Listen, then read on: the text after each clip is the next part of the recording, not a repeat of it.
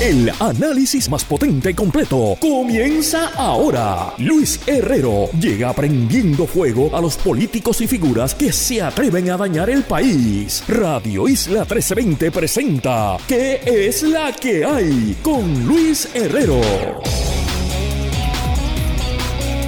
Muy buenas tardes. Bienvenidos y bienvenidas a ¿Qué es la que hay con Luis Herrero por Radio Isla 1320? Hoy jueves 27 de octubre del 2022. Estamos en vivo y en directo para todo Puerto Rico por el 1320 AM y su cadena para el mundo a través de radioisla.tv, nuestra aplicación para teléfonos Radio Isla Móvil y en facebook.com diagonal Radio Isla TV. Yo soy Luis Herrero y como siempre les invito a que me sigan en todas las redes sociales, twitter.com diagonal L Herrero facebook.com diagonal L Herrero, instagram.com diagonal L Herrero. Y recuerda que este programa lo puedes escuchar en su formato podcast. Búscalo como qué es la que hay en su aplicación de podcast favorita para que me escuches cuando a ti te dé la gana y qué es la que hay de qué vamos a hablar hoy. Bueno, hoy vamos a hablar de muchos temas, pero todos dentro del mundo de la ciencia, la tecnología y la ingeniería y la matemática también, como parte de la Convención Nacional de Diversidad en Ciencia de la organización SAGNAS en el jueves de Ciencia Boricua, extendido la hora entera. Y tengo, antes de comenzar, que pedir disculpas públicas, públicas, porque este segmento que se ha convertido, eh, ustedes saben que el martes de contingencia es el favorito de Luis Penchi, eh, lo, a solas con Sonia Valentín es el favorito de mi mamá. Pues este es mi favorito, el jueves de Ciencia Boricua. Y por dos años, en diciembre cumplimos dos años, yo he presentado pues a la productora de este segmento. Yo solamente llego aquí, ella hace todo el trabajo, consigue los invitados, hace las preguntas. Eh, la directora de comunicaciones de la organización Ciencia PR, amiga de todos y todas en este programa, la doctora Mónica Feliu Mojer. Y yo llevo dos años diciendo el apellido Mojer mal, así que Mónica, eh, te pido disculpas. Tienes que pedirle disculpas a mi mamá. Pues le pido disculpas a tu santísima madre, eh, si nos está escuchando desde el fondo de mi corazón, eh, culpa mía, mala tuya que nunca me lo aclaraste en dos años. tienes razón, tiene, pero es que yo estoy acostumbrada a que me masacren los apellidos, así es que pues ya a mí como que no me importa, pero pues, pues no, pero este es tu segmento favorito y tú eres especial para mí, pues tenía que corregirte. Excelente, excelente. Bueno, eh, hoy no vamos a hablar de Ucrania, hoy no vamos a hablar de allanamientos de los federales, hoy no vamos a hablar de las guerras internas en el Partido Popular, hoy no vamos a hablar de las alianzas patrias, hoy no vamos a hablar de nada de eso, hoy vamos a hablar de lo que nos gusta a ti y a mí, de ciencia.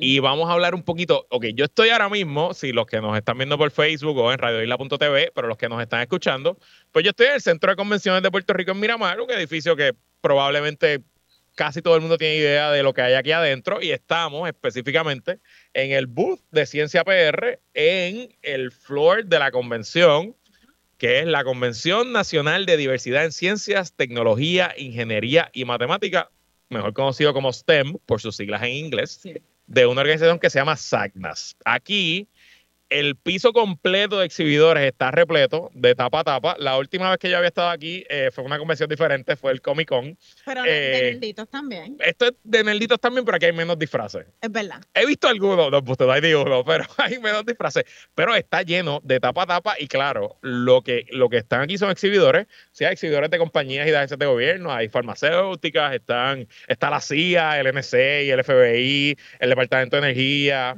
este, pero están prácticamente las mejores universidades de Estados Unidos y del mundo. Aquí Harvard tiene ocho espacios, vía Yale, vía Princeton, vía la Universidad de Michigan, vía Stanford. Si no este, es vía mi esposo me, Está bien. Pero a, lo que quiero decir que esencialmente aquí lo que tenemos es eh, las principales instituciones privadas, públicas y eh, educativas en el campo de la ciencia, la tecnología, etcétera, etcétera. Así es. Así que, dando todo ese preámbulo, háblame un poco, ¿qué rayo es esto que se está llevando a cabo aquí y quién es esta organización SAGNAS y cuál es su importancia y por qué estamos aquí hoy? Pues SAGNAS es la Sociedad para el Avance de los Chicanos, Hispanos y Nativos Americanos en las Ciencias. Ok. Eh, SACNAS eh, son las siglas, y esto es una organización que se dedica a promover el avance ¿no? de estos grupos, no solamente los grupos que están en su nombre, sino todos los grupos que están subrepresentados y que están marginados en estos campos de STEM, ¿no? Hay diferentes grupos étnicos, raciales, eh, etcétera, que hay muchas menos personas en proporción a su, no, a lo que son en la población. Y pues son grupos que han sido oprimidos por la ciencia. Entonces, esta organización se dedica a promover su participación y que puedan tener éxito en, en la ciencia, ¿no? Y eso es importante porque pues la diversidad es sumamente importante para la creación de conocimiento, para la innovación, para la equidad, la inclusión. Así es que esta organización eh, trae, tienen una conferencia anual. Ok. Llevan casi 50 años. El año que viene, de hecho, es la conferencia número 50. Wow. Eh, y llevan 50 años, ¿no? Trabajando para promover la inclusión de las minorías, ¿no? Que se le llaman las minorías en la ciencia. Eh, y entonces, esta conferencia es la primera vez que viene a Puerto Rico. Eh, es la conferencia más grande. Hay como 6.000 personas registradas para esta conferencia de todos los Estados Unidos. Obviamente hay una representación bien importante de la comunidad de ciencia boricua, pero aquí hay personas de todo Estados Unidos. Y en el exhibit hall, no, en el piso aquí donde estamos, hay una representación bien grande de instituciones académicas, agencias, compañías, porque estas agencias quieren reclutar este talento eh, diverso que está asistiendo a esta conferencia en la conferencia hay distintas cosas. Hay charlas, hay talleres de desarrollo profesional, los estudiantes pueden presentar sus trabajos de investigación.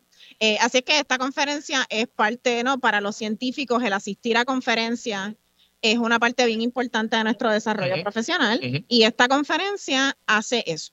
De hecho, en general, no importa la industria o el campo donde uno trabaje, sea en la ciencia o, por ejemplo, en mi caso, las convenciones de las asociaciones de consultores políticos, tanto la americana como la internacional, han sido claves en mi, en mi carrera, eh, de conocer personas, aprender nuevas técnicas. Y lo más importante, y yo siempre le doy este consejo a cualquier, sobre todo cuando me toca hablar con grupos de jóvenes, montarse en un avión y ir a este tipo de eventos siempre es importante. Sí, por las conexiones, el networking, pero más que todo es porque una vez tú conoces a una persona que ya está en un punto de su carrera muy avanzado al tuyo, que lleva muchos años, y te das cuenta que esa persona es una persona normal, que tiene cosas buenas y cosas malas, que no necesariamente es más inteligente que tú ni más bruto que tú, tú dices, bueno, pues si esa persona lo hizo, yo lo puedo hacer también, ¿no? Y un poco, pues yo me imagino que ese era el, objetivo hace 50 años que lleva esta organización haciéndolo. Y te pregunto, ¿qué ha significado para ti esta organización y este evento, ¿no? En, tu carrera eh, como científica. Pues mira, yo llevo 10 años viniendo a esta conferencia. Mi primera conferencia fue exactamente hace 10 años en Seattle, Washington. Y yo, esta conferencia, cuando yo vine aquí por primera vez, fue la primera vez en que yo me sentí que yo podía ser yo. No, cuando, especialmente cuando uno se va a los Estados Unidos. Y, para recordarle a nuestro público, tú estudiaste, tú tienes un grado de neurociencia de Harvard, ¿verdad? de Harvard. Y después hiciste la, especialización en, comunicaciones, ¿verdad? No, yo no he hecho. Yo Nunca. La comunicación la hiciste por la, práctica. Por la práctica. Por eso, pero que, que, tu testimonio es importante porque tú llegaste a la que todo el mundo piensa que es la mejor universidad del planeta y que tú digas, no, nunca me haya sentido como yo a pesar de que había llegado donde había llegado, pues él eh, un poco... Y eso, eso no es inusual, eh, particularmente cuando tú eres alguien que, no, que pertenece a estas comunidades que han sido marginadas en la ciencia. No es inusual llegar a un lugar súper prestigioso como Harvard, que no solamente es prestigioso, pero es bien blanco. Eh, no es inusual uno sentirse como que no pertenece, como que eres un impostor.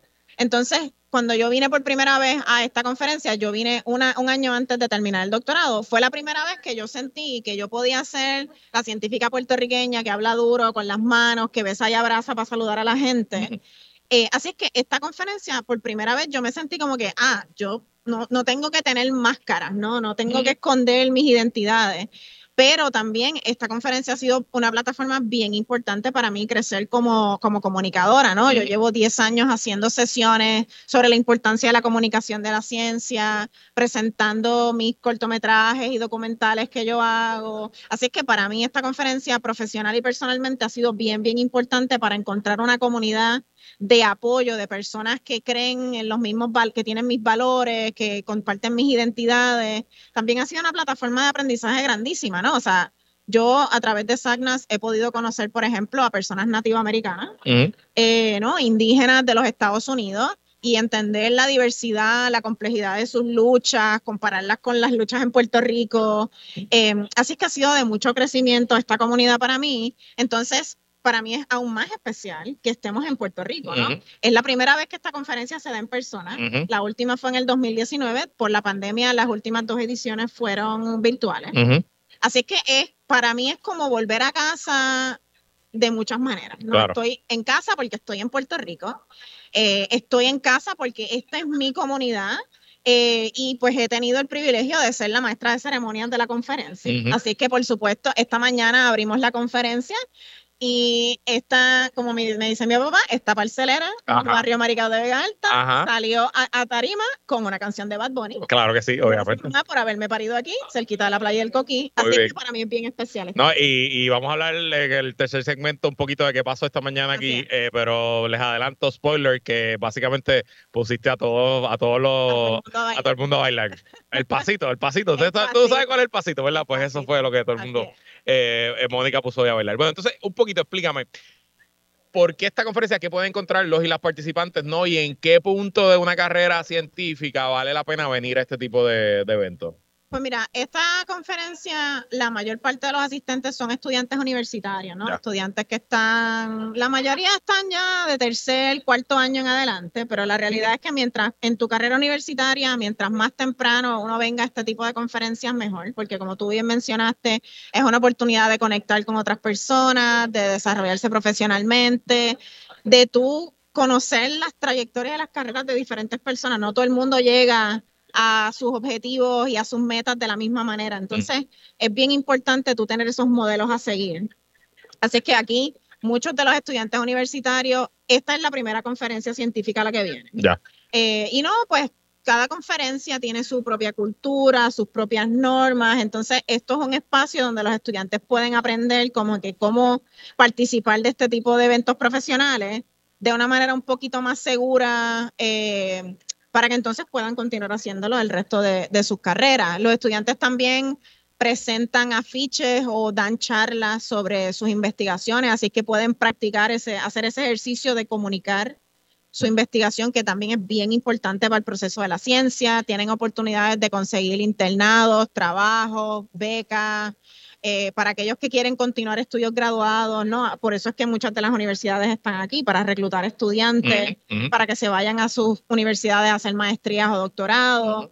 Así es que esto es una oportunidad bien importante para ellos encontrar todas estas diversas oportunidades de crecimiento académico y profesional, pero también para estudiantes graduados, ¿no? De maestría, doctorado, profesionales. Hay oportunidades también de hacer networking, de conseguir trabajo, eh, SAGNAS tiene diversos programas de desarrollo de liderazgo para personas, por ejemplo, como yo, que tienen un doctorado, que ya mientras más tú avanzas en esa, no, en esa carrera, en esa trayectoria de tener un bachillerato, una maestría, un doctorado, mientras más tú avanzas en esa, en esa carrera, eh, es menos común que veas personas latinas, negras, nativoamericanas. Entonces, desarrollar ese talento que se ha quedado, que ha continuado, ese desarrollo eh, hacia, ¿no? hacia grados, eh, no, el grado más alto que es el doctorado, pues para Sagna es bien importante desarrollar el liderazgo de esas personas porque, no, la idea de ellos es que si tú inviertes en estos líderes, pues entonces personas como yo pueden llegar a posiciones de poder e influencia y, y, pues hacer que las cosas sean mejor para, para gente como nosotros. Eh, así que aquí la gente puede encontrar todo tipo de oportunidades, también, no, puedes encontrar comunidad. Eh, no, tú, tú me has estado viendo que yo he estado hablando con tu No, no, aquí yo estoy con la alcaldesa, la alcaldesa del centro de convenciones, esencialmente. Entonces, pues, no, e, ese sentido de comunidad, de que estás en familia, es algo bien importante de de lo que es eh, de lo que es SACNAS. Así que no, aquí hay como que, como dicen, de todo como en botica para todo el mundo. Pues hablando de eso, vi, estaba hojeando el programa de la conferencia y además de obviamente el salón de exhibidores, que hay múltiples, docenas de charlas, presentaciones. ¿Qué temas en general, verdad? Yo presumo que hablan de todo aquí, pero ¿qué temas son los principales? ¿Qué es lo que más está hablando esta comunidad ahora mismo? Pues mira, se habla de todo. Este, se habla de, ¿no? de diferentes temas dentro de la ciencia, tecnología, ingeniería, matemática. pero, por ejemplo, al estar en Puerto Rico, pues hay sesiones que hablan de la contribución de los puertorriqueños en la física o en la astronomía, ¿no? Sabemos que aquí hay muchos miembros de la comunidad científica que han hecho contribuciones extraordinarias a través del Observatorio de Arecibo, por ejemplo. Así es que por el hecho de que estamos en Puerto Rico, está, se está celebrando de manera especial el rol de la ciencia boricua, la investigación, las contribuciones de la ciencia boricua. De hecho, el, logo de la conferencia es un B gigante. Hablar un poquito, ¿por qué, hicieron un B gigante? Una mujer B gigante. El, el, logo de la conferencia lo diseñó la doctora Semari Quiñones Soto, que, fue una de nuestras primeras invitadas en este segmento. Y Semari es bióloga, es microbióloga, pero ella también es artista, es ilustradora. Eh, entonces, SACNAS hizo una competencia para que las personas sometieran logos para, ellos hacen esto en, todos los, cada vez que hacen la conferencia, ¿no? Y entonces la, ilustración de Semari es una mujer eh, que está inspirada pues por las raíces particularmente indígenas y africanas de, los puertorriqueños. Entonces, en la ilustración, la mujer tiene una careta de gigante eh, y entonces tiene las montañas inspiradas, ¿no? Por las montañas del centro de la isla, pero tiene también elementos eh, referentes al Observatorio de Arecibo, al Coquitaíno. Entonces, tiene, es una representación visual de la ciencia boricua y, de, más allá de eso, pues de la cultura puertorriqueña. Oye, y te pregunto, no, no lo habíamos hablado antes, pero ¿hay alguna presencia aquí de las universidades locales? Tengo entendido que si te soy honesta, yo no he caminado todo el centro de convenciones, este, pero me parece que la Universidad de Puerto Rico Río Piedras sí tiene tiene presencia. Creo que la, Universidad del Ponce Health Sciences también. Porque tomando tu carrera como, como ejemplo, que tú descubrieras esto hace 10 años, pero tú no empezaste a estudiar esto hace 10 años. No. O sea que obviamente ahí hay un desfase, no, no hay una conexión de las oportunidades gigantes que hubiera que las universidades de Puerto Rico, tanto públicas como privadas, se integren. Al final del día están produciendo cientos o miles de, grados científicos al año. Totalmente. Y, vamos a ser honestos, o sea, e, esta conferencia siendo en Puerto Rico, mi opinión es que las universidades de Puerto Rico deberían de estar aquí al frente. En claro, seguro. ¿Por qué eso no pasó? No sé. Podemos especular que a lo mejor es en parte es por los recortes constantes a la Universidad de Puerto Rico. No hay dinero para hacer para invertir en este tipo de cosas. Pero si tú piensas de en la conversación que se ha estado teniendo de que hay que reclutar estudiantes, el estudiantado sigue bajando, pues no, hubiese sido una inversión, no sé. Y, hay como un buen número de estudiantes aquí que hablan español, que aunque no sean puertorriqueños. Una de las cosas que Sagnas hizo precisamente fue eh, darle un descuento en el registro, ¿no? A, los puertorriqueños. A los estudiantes puertorriqueños. Eh, o sea, se le dio el, registro para los estudiantes puertorriqueños era un tercio de lo que usualmente es el precio, precisamente para fomentar que estudiantes puertorriqueños eh, pudieran venir, estudiantes que de otra manera no pueden viajar para ir a esta conferencia. Eh, y no, y eso en gran parte fue gracias a, ¿no? a, un grupo de colegas puertorriqueños de la ciencia boricua que no le dijeron a Sagnas, mira, deberíamos de hacer esto y se hizo fundraising y todo para poder hacer eso. Eh, pero no, estas universidades que vienen aquí, en parte vienen a llevarse a nuestros estudiantes.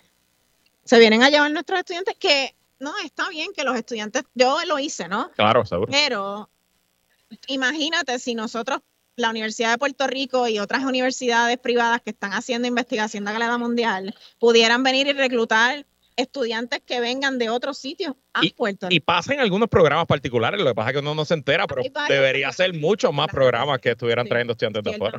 Sin duda. Este, porque yo, por ejemplo, yo conozco varios estudiantes, eh, digo, ya, ya son, ya se graduaron, pero que pasaron por la Escuela de Medicina de Ponce, que venían de Estados Unidos, que no hablaban nada de español y que salieron de aquí tampoco sin hablando mucho español, ¿no? Eh, o sea que en cierto sentido hay, unas, hay oportunidades allá afuera y, y es un poco la crítica general que, que le hacemos a, a, la política, a los que hacen política pública en el país, que es que, Mónica, a veces hay una falta tan grave de creatividad. Y de visión. Y de visión y de pensar. O sea, si, esta, si este, este era el año para que estuviera todo el mundo aquí, porque este es el año que no hay que pagar hotel ni avión a nadie. Este era el año para que estuvieran aquí todo, el mundo. Este era el año que a lo mejor tenía que ser el sistema de la Universidad de Puerto Rico, el que estuviera aquí Center, ¿no? Tú sabes, que cuando todo el mundo entrara, viera el sistema, no, o sea, que 11 recintos a una PR, ¿no? que los vieran aquí Eh, pero hasta donde tengo entendido, me dijeron que sí, que hay algunas universidades de Puerto Rico que tienen representación, pero la realidad es que no, claramente no tienen mucha visibilidad. Y entonces, llega, eh, regresando a la matrícula en general de la organización, me dice que esta es la más exitosa que se ha hecho. Esta es la conferencia más grande hasta la fecha, 6 mil, pues, tengo entendido que casi 6 mil personas, quizás ya pasamos 6 mil personas eh, que se matricularon para participar en esta entonces, pues, conferencia. Pues, presumo que la gente estaba bien pompeada con venir a Puerto Rico. La gente estaba bien pompeada con venir a Puerto Rico. Eh, la gente también estaba bien pompeada de, juntarse después de, de años de... No voy a decir de que desde después de la pandemia, todavía estamos en una pandemia, aunque no lo queramos admitir. Pero, este, es verdad. Me eh, puse mi cuarta dosis hoy de la vacuna, de hecho. Así que mi cuarta. la cuarta dosis si no se la han puesto. El booster actualizado es importante, especialmente ahora con las navidades a la vuelta de la esquina. Este, pues sí, es la conferencia más grande, ¿no? La gente está pompeada de venir a Puerto Rico, de explorar y después de volver a reunirse. Eso es así y de hecho mi única crítica es que no, no cuadraste bien el clima porque sí, sí fue de las cosas que estaba, no pude coordinar, estaba, es que yo no estaba encargada del clima. Los que se están quedando en el hotel aquí frente al, al, centro de convención que tiene una piscina lo más chévere, pues no, no, han podido, no han podido disfrutar. Oye, te pregunto, ya que nos vamos a ir a la pausa, este, a las convenciones que yo voy, se, se parisea mucho. ¿Se parisean los científicos y las científicas? Claro. ¿Y dónde es el pari hoy? Pues mira, el pari, hay un pari aquí. Vamos a tener, una de las cosas que también es chula de, de Sagnas es que resalta la cultura local. Esta mañana tuvimos plenero, bailamos el pasito, eh, le enseñamos a la gente lo que es huepa y ahorita cuando salgamos de aquí del programa tenemos un, eh, una recepción cultural que vamos a tener un, una programación de bomba y la gente va a tener la oportunidad de participar de un círculo de bomba. Qué cool. Bueno, pues eh, vamos a ir a la pausa. Cuando regresemos, ¿con quién vamos a hablar y de qué vamos a hablar? Cuando regresemos, vamos a hablar con Ed Rivera Valentín.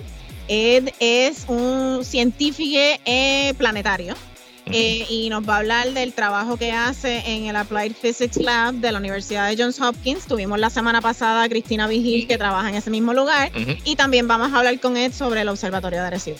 Y después vamos a ir todos al bus del National Science Foundation a protestarle y a decirle que construyan, que reconstruyan, el observatorio agresivo. Así que, Edwin, estate ready para mover la cámara que nos vamos allá a protestar. Está cerquita, está aquí al lado. Así que, bueno, pues eso es lo próximo en esta edición especial de ¿Qué es la que hay en vivo? desde la Convención de Diversidad en Ciencias, Tecnología, Ingeniería y Matemáticas de la organización SAGNAS.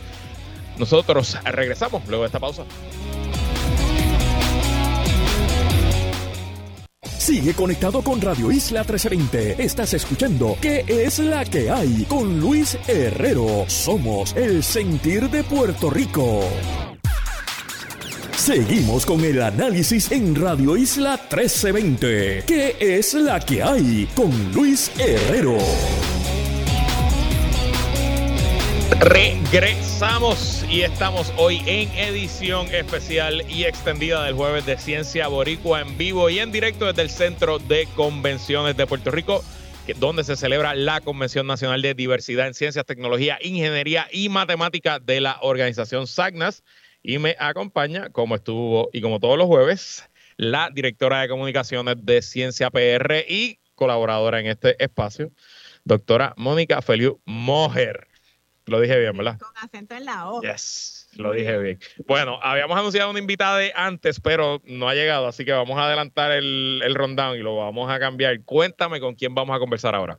Pues ahora vamos a hablar con la doctora Rosa Fitzek Torres. Ella es profesora en la Universidad de Puerto Rico en Calley, es antropóloga cultural y nos va a hablar de un proyecto súper nítido que tiene y de su participación esta mañana en la conferencia. Bueno, pues bienvenida, doctora Rosa Fisek, y ¿qué es la que hay?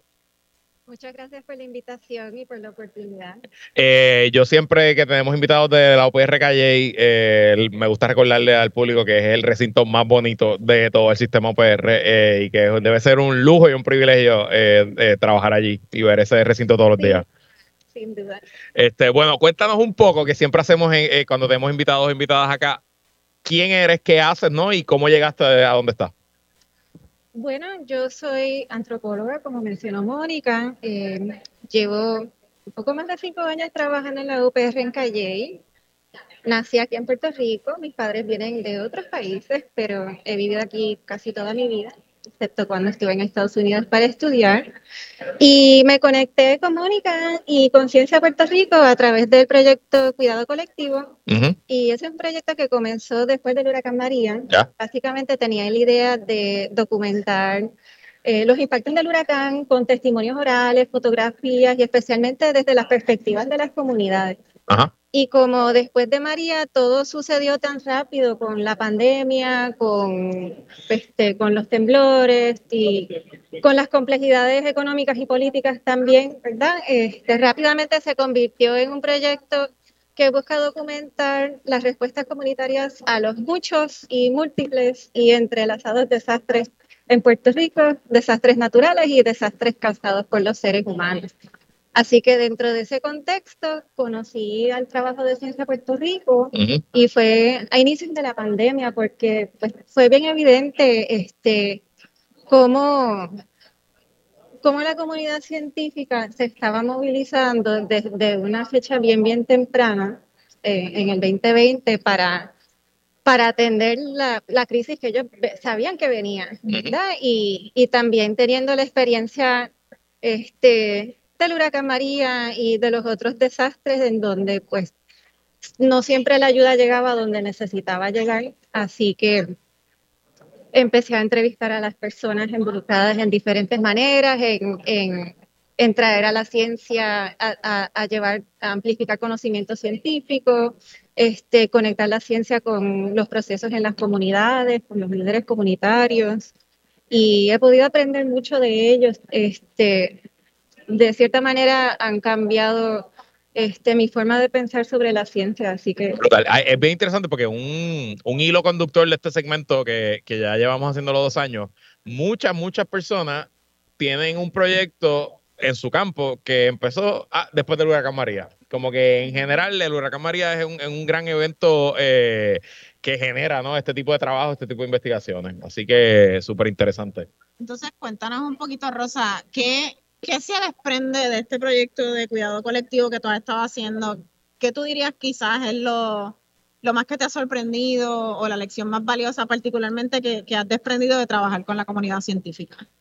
Para mí ha sido conocer lo que es la ciencia boricua, ¿verdad? Este, a través de, de, muchos diálogos con muchos científicos activos durante la pandemia y activos en otros contextos, pues eh, me han ayudado a entender que no existe una sola ciencia, porque si pensamos históricamente la ciencia como una tradición de conocimiento occidental que tiene orígenes bien claros en, en Europa, este, ha sido, eh, la ciencia ha estado alineada con proyectos colonizadores, eh, proyectos que buscan trabajar para el beneficio de pocas personas, ¿verdad? Y no necesariamente al servicio de las comunidades.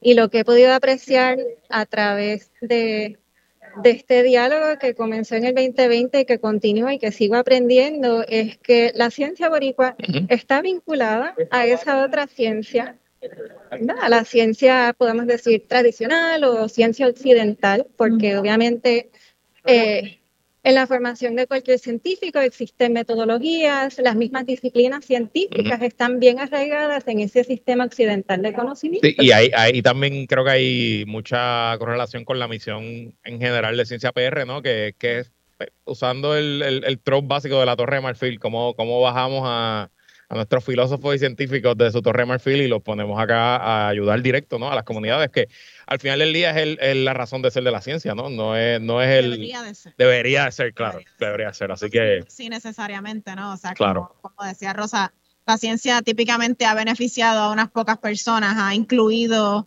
eh, o ha sido dominada por, un, por, por, ciertos grupos de personas, típicamente hombres blancos, eh, no, de, llenos de privilegios. Eh, así es que sí, o sea, por eso el, proyecto de Rosa, yo recuerdo cuando Rosa me contactó eh, para este proyecto y me dijo, no, yo estoy haciendo este proyecto con el Smithsonian y queremos documentar y yo, por favor. Ajá, ajá. Claro que sí, ¿no? Y, bueno, entonces esta mañana, eh, doctora Fisek, moderaste un panel sobre la respuesta comunitaria a la crisis en Puerto Rico, la respuesta comunitaria científica. Así, ¿verdad? Ok. Eh, cuéntanos un poco de qué pasó allí y cuál fue la reacción del público y de la conferencia como tal. Bueno, fue bien, bien interesante. Para mí, este, fue bien esperanzador poder escuchar a Emi Ayala, Danilo Pérez, este, hablar de sus experiencias con la ciencia, ¿verdad? Hablar de, de cómo no siempre es fácil practicar la ciencia en Puerto Rico por, por, la situación tan compleja que tenemos, pero a la misma vez este, apreciar cómo, cómo esa esperanza o cómo ese deseo de cambiar las cosas es parte de esa base de lo que hace ciencia Puerto Rico y de lo que hace la ciencia boricua, lo que es. Por ejemplo, pues lo más que recuerdo y lo más que me voy a llevar es este lo que dijo Edmi, por ejemplo, sobre la ciencia abolicionista, ¿verdad? ¿Cómo podemos utilizar la ciencia para desmantelar los sistemas que nos oprimen y que no funcionan y que es súper evidente que no funcionan, ¿verdad? O por ejemplo, Danilo cuando hablaba de la ciencia de liberación o la ciencia para la liberación, que es una idea también bien parecida, que tiene que ver que, con, con la manera, las maneras que podemos utilizar la ciencia como una herramienta para el beneficio de las comunidades y no para los sistemas de poder que sabemos que no funcionan. Sí, y para contexto, Edmi Ayala Rosado, ella es compañera mía de trabajo en Ciencia Puerto Rico, es periodista independiente, y Danilo eh, Pérez Rivera, él fue el principal analista de datos del sistema de investigación de casos y rastreo de contactos para COVID, eh, que fue liderado inicialmente por la doctora Fabiola Cruz López, que también ha estado en este programa. Eh, y entonces yo creo que lo otro es no, desde pues, como parte de la audiencia. Eh, no, este panel, nosotros, Ciencia Puerto Rico, tuvo un rol bien importante en planificar este panel y en juntar a estas tres superestrellas de la ciencia boricua para que tuvieran esta conversación. Pero yo creo que para mí también es bien significativo ver, no, que una antropóloga cultural que se especializa en ciencia y tecnología, eh, que la gente no siempre piensa que la antropología es, una ciencia. Claro. Eh, aunque sí lo es. Entonces, pues tener esa representación de la antropología cultural y dos representantes de la ciencia boricua jóvenes, porque Danilo y Edmi son jóvenes, son jóvenes negros. Entonces, no, con, este tema de, de, la conferencia de diversidad e inclusión, para mí fue bien poderoso tener estas voces hablando no solamente de los problemas, pero de esa esperanza realista, como Edmi habla muchas veces de esto, eh, esa esperanza realista que nos da la ciencia, esas soluciones y lo poderoso que es cambiar esa narrativa de que, de que la ciencia, en lugar de, no, de hacer daño, de aprovecharse o de excluir, puede ser una herramienta para, para la justicia social y realmente ponerla en servicio de las necesidades y prioridades de nuestras comunidades. Eh, doctora Fisek ya nos tenemos que ir yendo a la pausa, pero si alguien que nos está escuchando, ya sea un joven estudiante interesado en la ciencia o sea los padres, madres, abuelos, abuelas, de ese joven interesado en la ciencia. ¿Qué, le recomendaríamos? ¿Qué, ¿Cuál es el camino a, seguir eh, en el 2022 para una carrera científica? Pues quiero volver a la metáfora de la Torre de Marfil. Si pensamos en esa Torre de Marfil, ¿cuáles son sus bases? Pues conocimiento europeo que se utiliza para colonizar otras partes del mundo. la ciencia boricua tiene bases diferentes. Las bases de la ciencia boricua son la solidaridad, las redes de apoyo, las experiencias viviendo en comunidades en Puerto Rico, ¿verdad? Así que ese conjunto de cosas es lo que hace la ciencia boricua especial. Y pienso que para cualquier persona aquí en Puerto Rico que esté interesado en ese tipo de ciencia, este, ya tiene muchos recursos a su alcance, ya tiene esa persona misma muchos conocimientos a su alcance para poder llegar a ser ese científico si viene de un lugar de solidaridad. Brutal. Súper inspirador. Bueno, doctora Rosa Fisek Torres, la felicito eh, por su conferencia de hoy y le damos las gracias por estar aquí. Gracias por estar aquí, Rosa. Gracias a ustedes. Bueno, nosotros vamos a una pausa y cuando regresemos hablamos del Observatorio de Arecibo y hacemos la protesta al National Science Foundation. Vamos a protestar, eso es lo que vamos a hacer. Vamos a la pausa, regresamos con más que es la que hay. Sigue conectado con Radio Isla 1320. Estás escuchando ¿Qué es la que hay? Con Luis Herrero. Somos el sentir de Puerto Rico. Seguimos con el análisis en Radio Isla 1320. ¿Qué es la que hay? Con Luis Herrero. Regresamos y seguimos hoy en edición especial jueves de Ciencia Boricua extendido en vivo y en directo desde el Centro de Convenciones de Puerto Rico durante la Convención Nacional de Diversidad en Ciencias, Tecnología, Ingeniería y Matemática de la organización SACNAS. Y me acompaña, como todos los jueves de Ciencia Boricua, la doctora Mónica Feliu Mojer directora de comunicaciones de la organización Ciencia PR. Mónica, cuéntame con quién vamos a conversar ahora. Mira, hoy tenemos un programa de lujo porque tenemos dos invitadas. Tenemos ahora al doctor Ed Rivera Valentín, quien es planetólogo. Eso fue lo que me dijiste. Así es. Científica de ciencias planetarias, pero a mí me gusta más que es planetólogo y nos va a hablar de su trabajo y del Observatorio de Arecibo. Esa, esa palabra planetólogo yo la escucho y pienso, ¿estamos hablando de ciencia o de ciencia ficción? Y de eso le vamos a preguntar a Ed Rivera. Bienvenido, Ed. ¿Y qué es la que hay?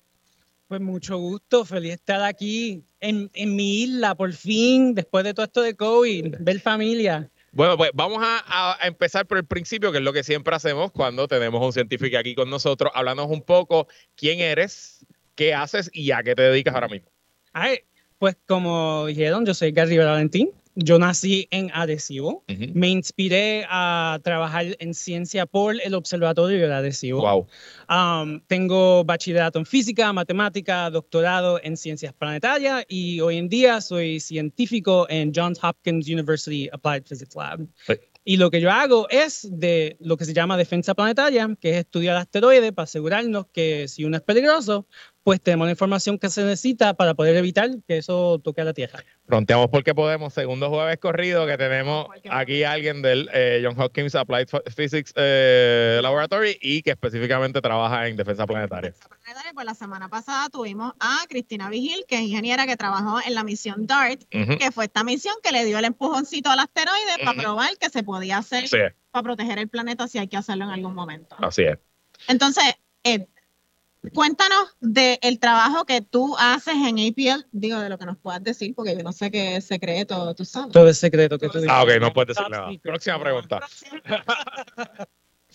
Pues yo uso datos del Observatorio de Adhesivo.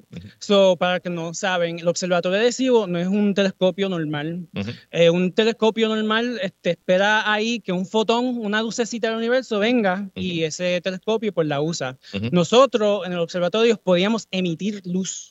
Y con esa luz podíamos ver los asteroides, medir cuántas están, su velocidad, poder en sí tener un retrato para poder saber su tamaño, su forma y con todo eso, pues entonces podemos darle a la NASA la información que ellos necesitan para poder crear eh, una misión como la de DART para poder mitigar un impacto en el futuro. Entonces, tú, tú, me, tú dices, yo uso datos del Observatorio de Arecibo, pero como sabemos, el Observatorio de Arecibo, el radiotelescopio en particular, eh, se cayó hace casi dos años primero, quiero que me contestes cómo es posible que si el radiotelescopio se cayó, todavía tú puedes utilizar datos del el radiotelescopio. Y entonces después quiero que hablemos de, no, del radiotelescopio, de la decisión de la NSF y todo eso. Pues eh, el Observatorio de Adhesivo está estudiando asteroides ya más de 50 años y es mucha data. Hay más data de la que se ha podido analizar un montón. Cuando yo trabajaba ahí, había noches yo trabajaba 48 horas cogidas.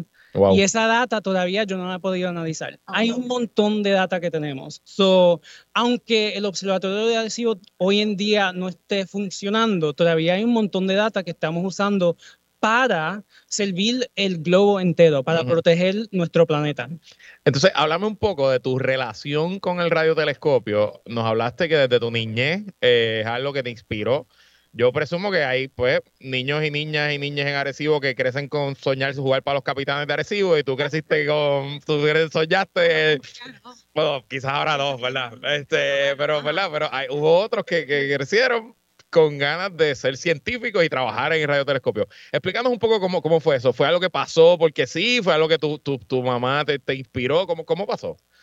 Pues mi mamá me llevó al observatorio mm. y cuando yo vi eso, yo siempre pienso que es como ir a la iglesia, ¿verdad? Cuando tú llegas ahí y ves algo tan magnífico, poder ver este instrumento grandísimo, eso es, te toca en un sitio. Y después saber que se estaba usando para proteger el planeta, que se estaba usando para hacer todos estos descubrimientos científicos, eso me abrió los ojos a mí a ver las diferentes oportunidades que hay de cajeras. Lo, lo motivacional para mí también era cuando yo tuve la oportunidad de regresar y trabajar en el observatorio. Yo fui un manager de un programa que se llamaba el Arecibo Observatory Space Academy. Cuando traíamos estudiantes de la isla al observatorio, trabajar con nosotros, hacer investigaciones. Y yo pude ver que el impacto del observatorio en nuestra comunidad no era nada más adhesivo. Gente de Ponce, de por todos lados, venían y se inspiraban cuando veían al observatorio y trabajaban con nosotros. El observatorio es un ícono, o sea, como que cuando yo pienso en cuál es ese ícono de la ciencia boricua, ese, ese objeto, ¿no? Ese símbolo visible de la ciencia puertorriqueña, el observatorio es eso. 100%. Y se debe de recordar porque cuando yo hablo de esto, hay mucha gente que dice, sí, pues eso es un montón de americanos que estaban allá arriba haciendo ciencia. Uno, no, yo estaba ahí, no soy americano. Dos, mi abuela ayudar ayudó a crear el observatorio. Es decir, nosotros tenemos familia aquí que estaban aquí cuando el observatorio se estaba formando y ayudaron a crearlo. So, esto es parte de nuestra historia. Y al final La comunidad alrededor también, la comunidad que está al lado del observatorio. Yo he visto historias que cuando esa comunidad perdía agua, se le daba prioridad para restaurarle el agua porque estaba al lado del observatorio. Así que realmente era un, era un baluarte de la comunidad. Y no nada más. So, después de María, que no teníamos agua de luz el observatorio todavía tenemos Dido y podíamos, teníamos generadores, o la gente del barrio eh, subían, podían lavar su ropa, llenaban los galones, estábamos ahí ayudando a las personas. Al servicio de la comunidad. Y te pregunto, ¿hay alguna esperanza de que se reconstruya? Sabemos que ya el National Science Foundation dijo públicamente que no lo van a reconstruir. Eh, y segundo, si hay esperanza, ¿valdría la pena reconstruirlo? Yes. Hoy en día eh, no tenemos ningún otro instrumento que tenga en el, mundo entero, que tenga el poder del observatorio de Hoy en día, el único otro telescopio de radar que tenemos no puede observar todos los mismos asteroides que nosotros podíamos. se está observando medio de la población que se podía con, con adhesivo. So, se debe de construir el observatorio porque estamos perdiendo oportunidades para poder proteger a todo el mundo. Y como se dice en inglés, it's not over until somebody thinks, ¿verdad? So, hasta que esto se firme y haya contrato, todavía hay oportunidades para pelear. Bueno, pues. Y el NSF está aquí. El, literal, el, National Science Foundation tiene su booth a dos, a dos espacios de nosotros. Lo vemos de aquí, lo estamos mirando mal. Eh, y vamos a ir camino a protestar. Este, Rivera Valentín, ha sido un mega placer tenerte aquí. Eh, y te deseamos lo mejor. Y si hay algún niño o niña que sueña con ser planetólogo, pues ya saben a quién buscar. De hecho, estás en Twitter. ¿Cómo es que te buscamos en Twitter? Planet Trekkie. Obviamente. Sin comentarios. Mónica Feliu Mojer, eh, gracias por. Mojer. Ay, Dios mío, tu mamá, tu mamá tiene que tener una foto mía en la nevera allí. Este, gracias por traernos aquí, gracias, por trabajar tan duro y lograr que esto sea posible y que nosotros podamos aportar un granitito de arena de que se conozca más el trabajo de tu organización, de esta organización y de lo que están haciendo puertorriqueños, puertorriqueñas y puertorriqueñas en la ciencia. Seguimos. Eh, el jueves que viene no está, te lo coges, te lo coges libre. me voy a estar mudando. Y yo creo que el jueves después yo no estoy porque se casa mi primo, así que. estar en Europa, así que. Eh, a rayos. Bueno, pues quizás el jueves sí sea obligado. Bueno, que le hicimos extendido hoy porque a lo mejor no vuelve por par de semanas. diciembre. Bueno, pues. Hasta aquí esta edición de ¿Qué es la que hay con Luis Herrero? Como siempre, agradecido de su sintonía y patrocinio. Quédense con nosotros, que la mejor programación y análisis de la radio puertorriqueña continúa en Radio Isla 1320. Hasta mañana.